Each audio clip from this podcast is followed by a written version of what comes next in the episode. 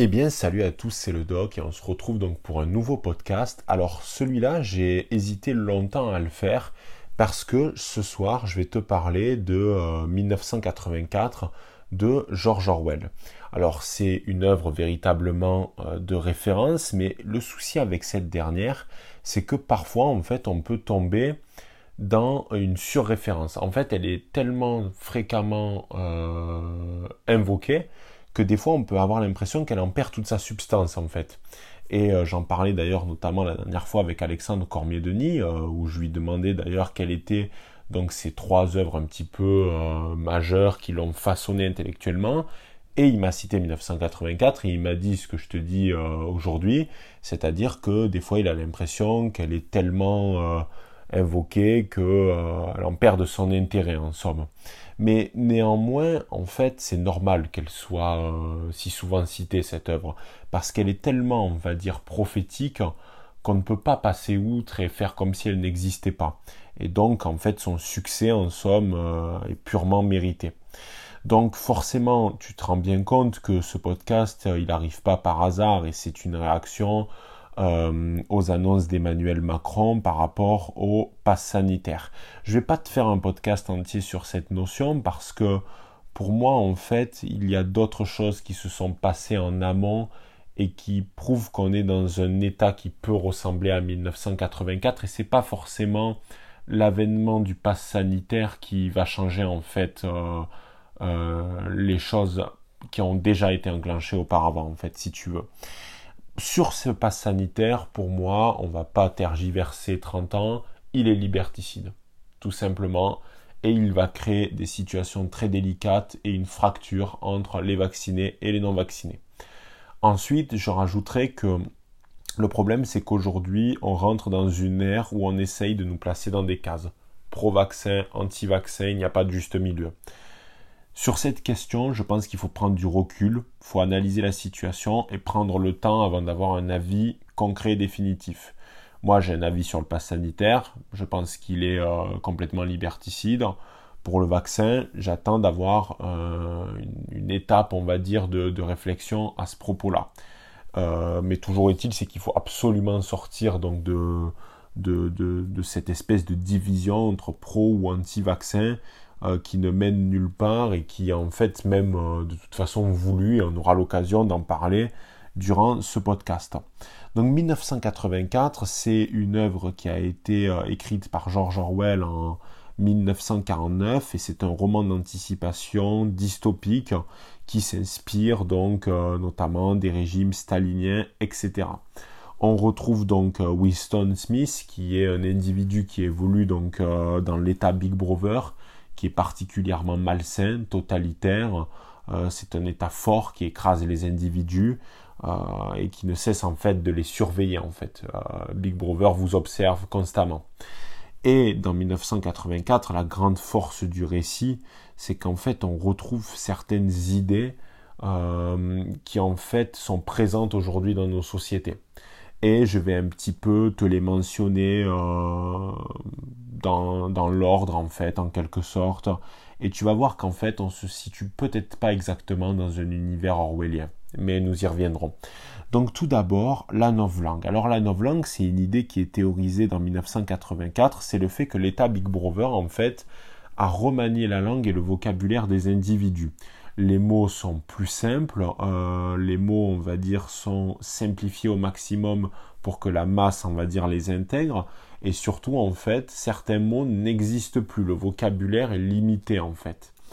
Euh, parce que l'État Big Brother part du principe euh, assez étonnant, et peut-être même intelligent, ça dépend du point de vue, que si par exemple tu supprimes le mot crime, eh bien forcément tu n'auras plus de crime dans ta société.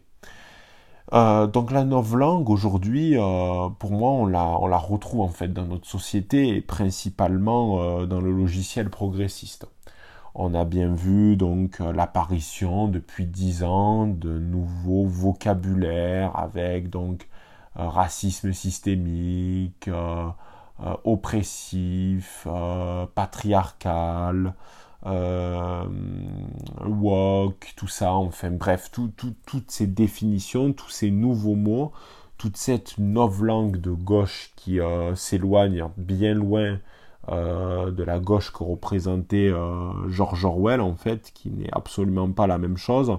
Donc vraiment tout ce carcan progressiste. Il n'y a pas, pas plus tard qu'aujourd'hui, la Lufthansa, donc la compagnie aérienne nationale de l'Allemagne, a décidé désormais de ne plus dire euh, bonjour mesdames, messieurs, par exemple, avant le début d'un vol, euh, mais dire euh, les voyageurs ou bonjour à tous. Quoi. Voilà, donc c'est-à-dire on supprime certains mots pour que la société se réadapte, on va dire, à ce nouveau vocabulaire. Parce qu'en fait, qui c'est qui pratique le vocabulaire, qui c'est qui pratique le langage? C'est la masse, c'est les individus. Et donc forcément, supprimer des mots, ça veut dire les supprimer de la bouche des individus, c'est changer certaines situations sociales. Si on ne dit plus bonjour mesdames, bonjour messieurs, c'est nier euh, l'existence donc des différences sexuelles, c'est nier une réalité qui est pourtant criante et juste euh, naturelle au profit d'une idéologie. Si ça c'est pas la langue, je sais pas ce que c'est. D'autant plus que aujourd'hui, ce qui est plutôt euh, cocasse, c'est que euh, une partie des progressistes ont inventé ce qu'on appelle euh, le point Orwell, qui ressemble un petit peu au point Godwin, c'est-à-dire que c'est le point Orwell, ça, voudrait dire que ceux qui, par exemple, citent la langue pour décrédibiliser une idéologie politique, ça serait, on va dire, caduque, en quelque sorte. C'est un moyen de s'arranger, de, de, on va dire, de repousser le problème derrière le tapis, quoi. Donc, aujourd'hui, on est dans une forme de novlangue. Mais attention, il n'y a pas forcément que le progressisme qui l'emploie, on le retrouve dans les médias, on l'a vu notamment en France quand il y a notamment des actes euh, terroristes. Alors c'est plus des terroristes, mais c'est euh, des déséquilibrés. Voilà, moi, pour moi, des déséquilibrés, c'est juste un gars qui a un peu trop bu, qui n'arrive pas à tenir trop droit et qui se casse la gueule. Euh, mais non, là, c'est des déséquilibrés. D'ailleurs, c'est une volonté de minimiser le crime en soi. Euh, pourquoi? Parce que dire que c'est un déséquilibré, ça voudrait dire qu'il est fou et que donc il n'est pas pénalement responsable de ses actes. C'est aussi nier l'existence du terrorisme islamique en France. Voilà. Donc là encore, on voit une novlangue qui essaye de façonner une réalité au profit d'une idéologie. Bon. Au-delà de la question de novlangue, qui d'ailleurs va suivre, vous allez voir le deuxième point dont je voulais vous parler, c'est la notion d'ennemi commun. Très fréquemment, euh, les médias, par exemple, ou une certaine idéologie va employer des termes péjoratifs euh, dans la sphère médiatique. Par exemple, dans 1984 de George Orwell, l'État Big Brother a un ennemi. Il s'appelle Emmanuel Goldstein, donc c'est une sorte de terroriste dissident, et les habitants de l'État Big Brother sont invités fréquemment à se réunir pour insulter publiquement la figure d'Emmanuel Goldstein. Donc là, on retrouve une idée qui a été théorisée par René Girard dans euh, le bouc émissaire, c'est-à-dire il faut trouver dans un groupe ou une structure, que ce soit étatique, social, un groupe d'amis, peu importe, un bouc émissaire, c'est-à-dire celui dont tout le monde va un petit peu euh, se moquer, insulter euh, ou avoir un rapport antagoniste, pour mieux, on va dire, euh, unifier les autres. Et en fait, aujourd'hui, on retrouve cette idée d'ennemi commun, et on retrouve quoi donc comme vocabulaire qui se juxtapose? La fachosphère, l'extrême droite, euh, le bruit des bottes, etc. C'est-à-dire, euh, ou les réacs, etc. C'est-à-dire que tous ceux qui peuvent parfois juste avoir un discours de nuance qui sort du cadre progressiste, même des personnalités qui originellement pourtant font partie de ce cadre, ou du moins d'une certaine gauche qui a permis l'émergence de ce cadre, c'est le cadre, c'est le cas notamment pardon de Alain Finkielkraut, euh, ou même d'une certaine façon Michel Onfray, eh bien euh, ces gens-là sont pourtant mis dans la case réac, sont pourtant mis dans la case ennemi. Donc on voit bien pour l'instant qu'on a deux euh, caractéristiques qu'on retrouve dans 1984. Ensuite, on a l'idée de téléécran. Alors le téléécran, qu'est-ce que c'est? C'est le fait que dans l'état Big Brother, les individus euh, sont constamment en présence en fait d'écrans qui euh, ne cesse de répéter à longueur de journée des informations relatives aux partis, relatives donc à l'état dans lequel ils évoluent, et des champs, euh, un petit peu le champ du, parti, quoi, le, champ de ralliement, pour faire simple. Et euh, ces téléécrans ont une particularité, c'est qu'ils peuvent en gros te suivre, puisque te suivre, t'enregistrer, ils te filment. Donc en soi, ça te géolocalise. Alors attention, moi je suis de ceux, il y a, des débats euh, par rapport à ça, beaucoup en France aujourd'hui, de savoir si euh, par exemple, les caméras de surveillance, c'est liberticide. Bon, moi, je suis pour un État fort euh, qui quand même a des moyens logistiques pour assurer la sécurité.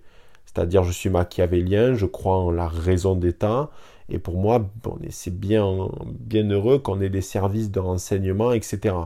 Par exemple, si on analyse le Patriot Act, euh, sur le papier, il y a des mesures qui sont liberticides, mais le Patriot Act, a permis euh, d'empêcher certains attentats, puisque si notamment il y a le moindre soupçon qu'un individu prépare une attaque, on peut par exemple poser des micros chez lui et ça a empêché des attaques de grande ampleur aux États-Unis.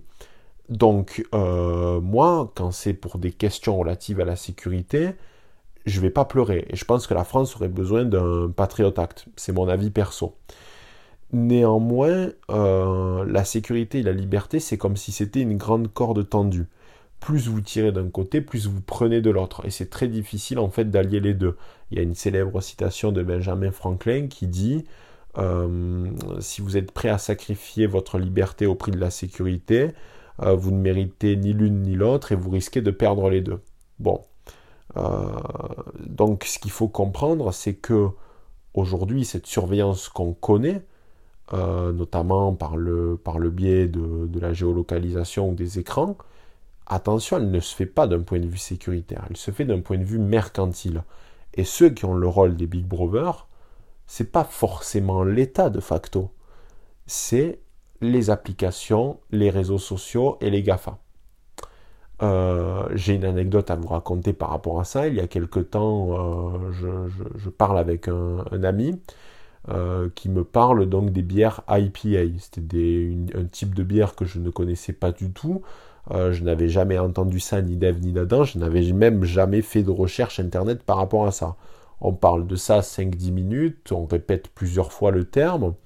Et puis le lendemain, en allant sur Instagram, je reçois des pubs euh, entre mes stories, etc. pour de la bière IPA. Je rappelle que je n'avais jamais cherché, même après cette discussion, sur Internet euh, une bière IPA. Donc qu'est-ce que ça veut dire? Ça veut dire que donc ça t'écoute peut-être par le biais de micro ou quoi, mais toujours est-il qu'il y a des moyens logistiques très forts et technologiques pour savoir ce que toi en tant que consommateur tu as envie d'avoir. Et là, ça pose des questions qui sont quand même euh, très malsaines. C'est-à-dire que de toute façon, quand tu consommes les réseaux sociaux, et je suis un consommateur de réseaux sociaux, on ne va pas se voiler la face, tu es un produit, tes informations sont, une marchandise, et euh, cette marchandise est vendue à des personnes qui veulent eux-mêmes te vendre des produits. Et ainsi de suite. En fait, tu, n'es qu'un maillon de la chaîne. Toi et tes informations, vous êtes un maillon de la chaîne. Et moi y compris d'ailleurs. Donc, en fait, aujourd'hui, euh, on est donc dans cette forme euh, de, surveillance, mais mercantile, et euh, en plus de ça, on a des téléécrans sans cesse, les smartphones, les télévisions, et on a eu l'apparition des chaînes d'infos en continu qui ne cessent de répéter des informations qui sont inutiles. Il y a un très bon moyen de savoir si une, information va être utile. Tu dois te demander si cette dernière va être toujours pertinente dans 3 euh, ou 4 semaines. Si ce n'est pas le cas, elle est de facto inutile. Donc, en plus, la plupart de ces informations sont des informations rapides, il y a une course de la rapidité, ce qui fait qu'on est souvent dans de la post-vérité, pardon, et surtout on est dans une vérité tronquée et également au service d'une idéologie euh, dominante qu'on connaît très bien aujourd'hui. Donc, tout ça, on va dire, euh, donne l'impression que nous vivons donc dans, une époque euh, orwellienne, en quelque sorte mais en fait pas tellement. Et c'est un petit peu euh, la cerise sur le gâteau de ce podcast, Parce que pour moi, on n'est pas dans un monde à la 1984. Et ce que je vais te dire par la suite n'est pas forcément plus rassurant. Pour moi, en fait, on est dans un monde à la Huxley, et notamment le meilleur des mondes. Alors le meilleur des mondes, c'est un autre roman dystopique, donc de science-fiction, euh, qui est bien différent parce que 1984, en fait, c'est un totalitarisme fort. C'est-à-dire que c'est le bruit des bottes, c'est de la torture, c'est la police de la pensée, c'est de la police politique, etc. C'est violent, c'est militarisé. Mais dans le meilleur des mondes, c'est un totalitariste soft. C'est-à-dire qu'en fait, la menace ne vient pas d'un État qui écrase, mais vient des individus qui, par leur comportement, causent en fait, dire, euh, créent les bases en fait de leur propre prison, en de leur cage dorée. Et attention, c'est pas parce que ça a le nom de, euh, de totalitarisme soft que c'est plus agréable, voire enviable que le totalitarisme dur. Même peut-être que c'est pire. Et en fait, en soi, on retrouve donc l'idée de Rod Dreher, donc, qui est un journaliste américain conservateur, qui pour lui, en fait, le progressisme et le bagage euh, libéral qui veut, être imposé à grands coups de renfort, que ce soit euh, euh, par les réseaux sociaux, les, les, propagandes constantes, on est dans un totalitarisme soft pour lui. Donc le meilleur, le meilleur des mondes de Huxley, qu'est-ce qu'il reprend comme idée? C'est tout simplement un univers où les individus sont biberonnés par la technologie, euh, ne voient le monde que par le prisme de, la nouvelle technologie. C'est aussi un état mondial, c'est-à-dire que contrairement à 1984, où il y a des continents avec euh, différentes régions du monde, ce n'est pas le cas dans le meilleur des mondes. On a une, euh, un État en fait. On a un État qui prend euh, la Terre entière. C'est une globalisation, c'est presque une forme de village global parfait. Et ça, c'est pas des théories complotistes, c'est pas des théories de mecs en pyjama devant leur écran avec euh, une espèce de papier, de, de, de, chapeau en papier aluminium. C'est pas ça c'est des hommes comme Jacques Attali qui ont plusieurs fois dit euh, à la télé, à des chaînes de grande écoute, qu'il fallait à terme, pour, je cite, régler les problèmes de ressources, d'ordre écologique, etc., créer des États, euh, un, État mondial, c'est-à-dire un nouvel ordre mondial avec un État unique. Mais pour créer cet État unique, qu'est-ce qu'il faut faire? Eh bien, il nous l'explique, Huxley. Il faut la fin de l'histoire, c'est-à-dire il faut détruire l'histoire il faut pas enseigner l'histoire. Et ça, c'est le dénominateur commun qu'on retrouve à la fois aussi bien dans l'œuvre de 1984 d'Orwell que dans Le meilleur des mondes d'Huxley. Il y a une absence de l'enseignement de l'histoire, ou quand l'histoire est enseignée, il est fait de manière tronquée. Et désolé de vous le dire, on vit cette époque où l'histoire est tronquée. Pourquoi? Parce qu'aujourd'hui, l'histoire sert une idéologie, une idéologie progressiste. C'est-à-dire qu'on l'a très bien vu en France euh, très récemment avec la question de savoir s'il fallait commémorer euh, le bicentenaire de la mort de Napoléon. Normalement, ce type de considération ne devrait même pas se poser. De plus, on a vu l'émergence d'une repentance à la fois coloniale sur l'esclavagisme, etc., qui vise à nous faire détester et haïr l'histoire et donc de facto notre pays pour mieux l'effacer. Pourquoi? Parce que pour créer un État mondial, tu as besoin d'effacer les particularités, tu as besoin d'effacer les identités. Tu ne peux pas créer un État mondial, tu ne peux pas faire table rase si tu n'effaces pas tout ce qui fait de toi une, euh, entité unique. Pour créer justement une entité unique, il faut briser les particularités. Donc qu'est-ce que c'est? C'est l'histoire, l'histoire euh, euh, de, ta nation, mais c'est après d'autres symboles comme l'hymne, le drapeau, euh, et tout ce qui fonde en fait une nation, comme la langue, etc. Euh, les caractères en fait qui ont été théorisés par Norbert Elias, qu'est-ce qui fonde l'État?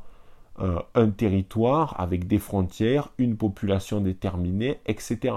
C'est cette idée aussi de l'abolition des frontières qui est très à la mode chez les progressistes. Pour créer un État mondial, il n'y a plus besoin de frontières, puisque l'État mondial est unique. Et la frontière implique donc deux États, de facto. Donc à partir de là, on est aujourd'hui dans ce logiciel qui vise à désacraliser notre histoire pour mieux, on va dire, accepter euh, l'émergence de cet état mondial. Après, je suis de ceux qui pensent que c'est une utopie, c'est une vue de l'esprit. S'il y a des gens qui ont aujourd'hui en ce projet, ben, c'est notamment le cas de M. Attali. Je pense qu'ils se trompent complètement. Euh, ils, ne, comprennent pas le fait qu'il y a des, euh, euh, des, groupes d'individus qui ne, sont, qui ne vivent en gros peu que pour leur identité, qu'ils en sont fiers et qui seraient prêts à mourir pour cette dernière. Et je suis sûr qu'ils n'arriveraient pas à mettre en place euh, leur utopie, ou plutôt leur dystopie pour nous. Euh, ce qui est très intéressant aussi dans le, meilleur des mondes de, Huxley, c'est cette idée donc de religion qui est complètement effacée, donc c'est-à-dire que le christianisme n'existe plus, et c'est une religion de la consommation en fait. Euh, d'ailleurs, le prophète un petit peu de la religion dans le monde, dans le meilleur des mondes, c'est Henry Ford. Henry Ford, donc constructeur automobile, qui a euh, mis en place le, Fordisme, euh, qui est donc des méthodes de, surproduction pour gagner euh, un temps monstrueux. Donc, dans le meilleur des mondes d'Huxley, tu es un bon citoyen si tu es un bon consommateur. C'est un culte. C'est véritablement, tu existes parce que tu consommes. Et les gens, en consommant, oublient justement leurs conditions euh, d'esclaves. Ils oublient qu'ils sont justement dans une forme de totalitarisme soft. Bien sûr, je ne te parlerai pas du fait qu'il n'y a euh, plus de sexualité, il n'y a plus de famille en réalité, puisque de toute façon les enfants sont créés artificiellement. On a cette idée aussi que l'enfant est une marchandise. Euh, inutile de te parler de la PMA et de la GPA qui fait que l'enfant devient un produit qui est achetable. Euh, il n'y a pas plus malsain que cette idée-là, sachant que euh, un enfant, euh, dans, les meilleures conditions possibles, c'est l'addition de l'amour de deux personnes qui se consacrent par, le biais charnel. et là, en fait, ça devient un produit comme un autre. et il est très probable que dans les années à venir, et c'est déjà le cas même aux États-Unis, on puisse faire une sorte d'eugénisme en choisissant par exemple les traits de caractère euh, de l'individu, la taille, etc., la couleur des, cheveux ou, des yeux. Euh, donc le monde d'Huxley, il est déjà là. Et aujourd'hui, on se situe plus dans euh, un monde d'Huxley. Mais donc en fait, ça voudrait dire quoi? Mais ça voudrait dire qu'en fait, on est dans une forme de totalitarisme soft. Et le truc, c'est que comment il a réussi à se mettre en place? Il n'est pas arrivé comme par magie. Il n'a pas fallu attendre le pass sanitaire liberticide pour qu'il y ait tout ça. En fait, c'est tout simplement parce que l'Europe et le monde occidental dans, sa globalité vit continuellement dans un fantasme et dans, une sorte de, de boucle par rapport aux événements de la Seconde Guerre mondiale face au totalitarisme dur. C'est-à-dire que le totalitarisme soft, veut se placer comme étant l'antithèse du totalitarisme fort des régimes nazis ou soviétiques, alors que pourtant il reprend certaines caractéristiques, c'est-à-dire le fait euh, de remanier la langue et les expressions, le fait de n'accepter aucune forme euh, de contre-discours, de contre-pensée, euh, le fait donc de posséder tout un arsenal de son côté qui vise donc à brider au maximum ceux qui pourraient avoir euh, un contre-avis ou du moins un avis plus libre ou nuancé. Bref, aujourd'hui, force est de constater que nous y sommes et qu'en fait ça s'est construit en opposition euh, au totalitarisme fort. C'est-à-dire que s'il n'y avait pas eu de totalitarisme fort, s'il n'y avait pas eu les événements de la Seconde Guerre mondiale, il est fort possible que le logiciel progressiste et woke qu'on connaît aujourd'hui n'aurait pas vu le jour, puisqu'en fait il ne cesse d'être obsédé par les questions raciales parce que justement il veut, euh, il veut reconsacrer la minorité comme étant une valeur suprême, mais en faisant ça, il fait une hiérarchie des races au même titre que faisaient les meilleurs régimes euh, euh, que l'on connaît de la Seconde Guerre mondiale et notamment d'un petit moustachu.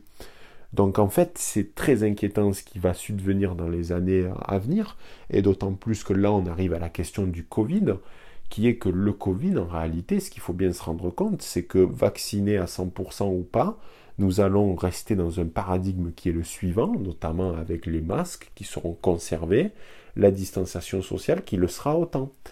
Et ce qui est inquiétant, c'est que si on commence à mettre en place des passes sanitaires pour aller au restaurant, pour des activités ultra simples, comme notamment se déplacer d'un point à un point B, il est probable que ce type donc de mécanisme reste dans le temps, puisqu'il n'y aurait aucune raison de l'enlever. Une fois que tu as goûté aux fruits défendus, tu ne vas pas le jeter.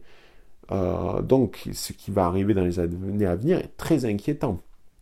Et là où il y a une piste de réflexion de sortie, c'est qu'il faut lire la Boétie le traité de la servitude volontaire. Parce que contrairement au totalitarisme fort euh, qui a existé à une époque et dans lequel il est très dur de s'affranchir de ce dernier, eh bien là, en fait, c'est nous qui nous posons en quelque sorte euh, notre propre prison, en fait. On, fait des murs autour de nous. Donc c'est à nous de nous affranchir à la fois de ces idéologies euh, dominantes et de montrer qu'on est sur le terrain. Mais aujourd'hui, le problème, c'est que les individus sont animés par la peur et comme je t'ai dit, le logiciel est conçu pour te brider au maximum. Donc à partir de là, il est très difficile euh, de développer une, une, une contre-pensée. Tout ça pour conclure que nous ne sommes pas en réalité dans un monde orwellien, nous ne sommes pas dans 1984, parce que nous ne sommes pas dans une forme de totalitarisme dur, même si bien sûr on retrouve des idées prophétiques euh, d'Orwell. Mais en fait, nous sommes plus dans un monde à la Huxley, et ce n'est pas forcément plus enviable, ce n'est pas forcément plus doux, euh, ce n'est pas plus souhaitable. Dans tous les cas, il faut une prise de conscience euh, massive de la population, et c'est pour ça que ces ouvrages sont extrêmement importants, que ce soit 1984 ou Le meilleur des mondes, parce qu'ils nous donnent des pistes de réflexion sur notre propre époque. Il fait une photographie de notre époque et il nous donne des clés pour mieux l'appréhender. Cependant, les deux livres en fait ne donnent pas véritablement de solution, et c'est à nous de la trouver. Voilà, j'espère que ce podcast vous aura plu. Euh, n'hésitez pas, après son écoute, noter un petit peu la, chaîne, notamment sur euh, Apple Podcast, c'est pas le cas sur Spotify. Si vous voulez réagir à certaines choses que j'ai dites, euh, dans, enfin, à certaines choses que j'ai pu énoncer dans ce podcast, n'hésitez pas à m'envoyer des messages privés, je pourrais vous répondre avec plaisir. Bon, des fois j'en reçois beaucoup, donc c'est plus difficile. Euh, mais vraiment, je ferai un effort pour répondre à vos interrogations par rapport à ce podcast. Voilà, j'espère que ça vous aura plu et on se retrouve à très bientôt pour un nouveau podcast, pour une nouvelle vidéo. Ciao, c'était le doc.